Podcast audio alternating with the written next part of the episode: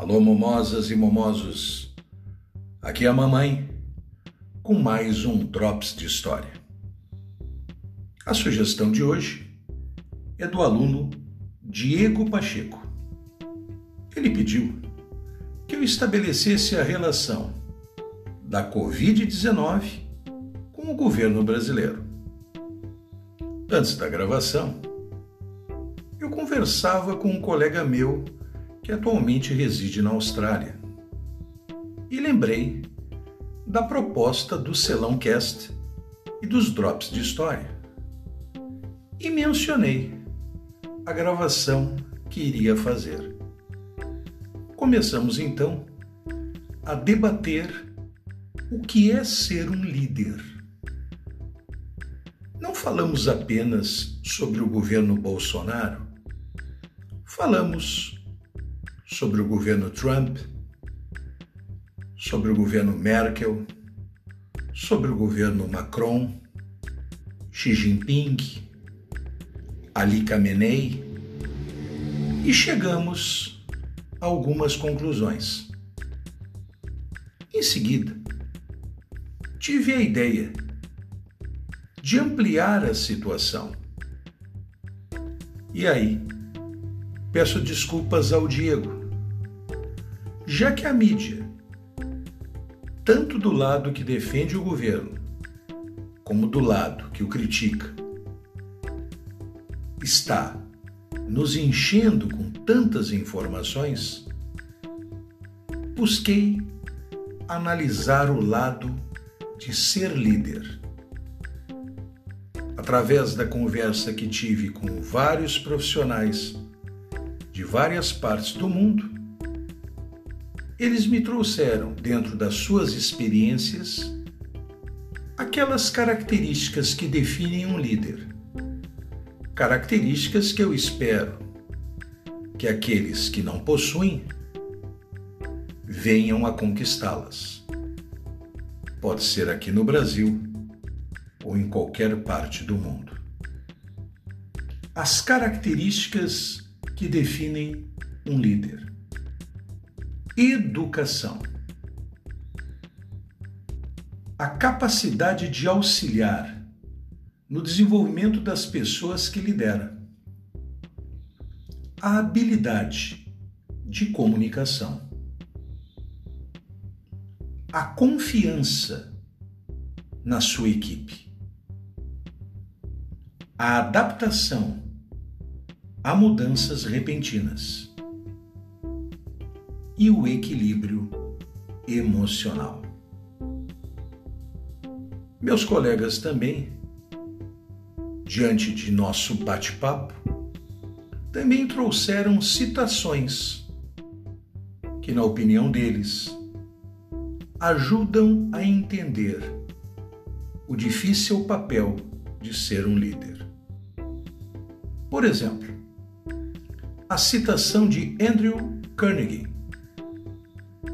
Nenhum homem será um grande líder se quiser fazer tudo sozinho ou se quiser levar todo o crédito por fazer isso. A citação de Colin Powell. Grandes líderes quase sempre são grandes simplificadores que conseguem passar por discussões, debates e superar dúvidas para oferecer uma solução que todos possam entender. A citação de Jim Rohn o desafio da liderança é ser forte, mas não rude. Ser gentil, mas não fraco. Ser ousado, mas não ser valentão. Ser humilde, mas não tímido. Ser orgulhoso, mas não arrogante. Ter humor, mas sem loucura. A citação de Joy Namath. As pessoas que querem seguir você buscam ter confiança. Ninguém quer seguir alguém que não faz ideia de onde está indo. A citação de Klaus Balkenhol. Há uma diferença entre ser um líder e ser um chefe. Os dois são baseados em autoridade. Um chefe demanda obediência cega. Um líder conquista sua autoridade por meio da compreensão e da confiança. A citação de Ralph Waldo Emerson. Nosso desejo é alguém que nos inspire a ser o que sabemos que podemos ser. A citação de Sam Walton. Os líderes proeminentes saem de seu caminho para aumentar a autoestima de seu pessoal. Se as pessoas acreditam em si mesmas, é impressionante o que elas podem fazer.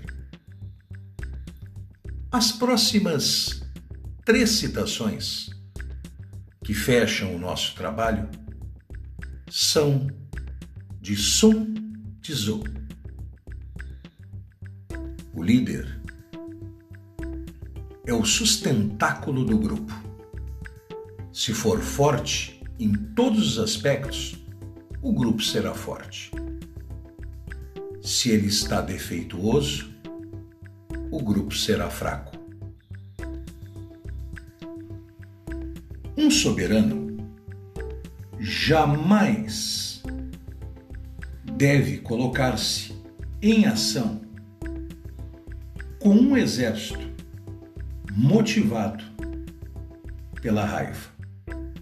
Um líder jamais deve iniciar uma guerra motivado pela ira. Quando o comandante demonstra fraqueza, não tiver autoridade, suas ordens não forem claras e seus oficiais e tropas forem indisciplinados, o resultado será o caos e a desorganização absoluta. Diegão, entenda que nesse momento histórico, para o Brasil e para o mundo, estou apresentando lições muito preciosas. Alguns já aprenderam outros deverão aprender.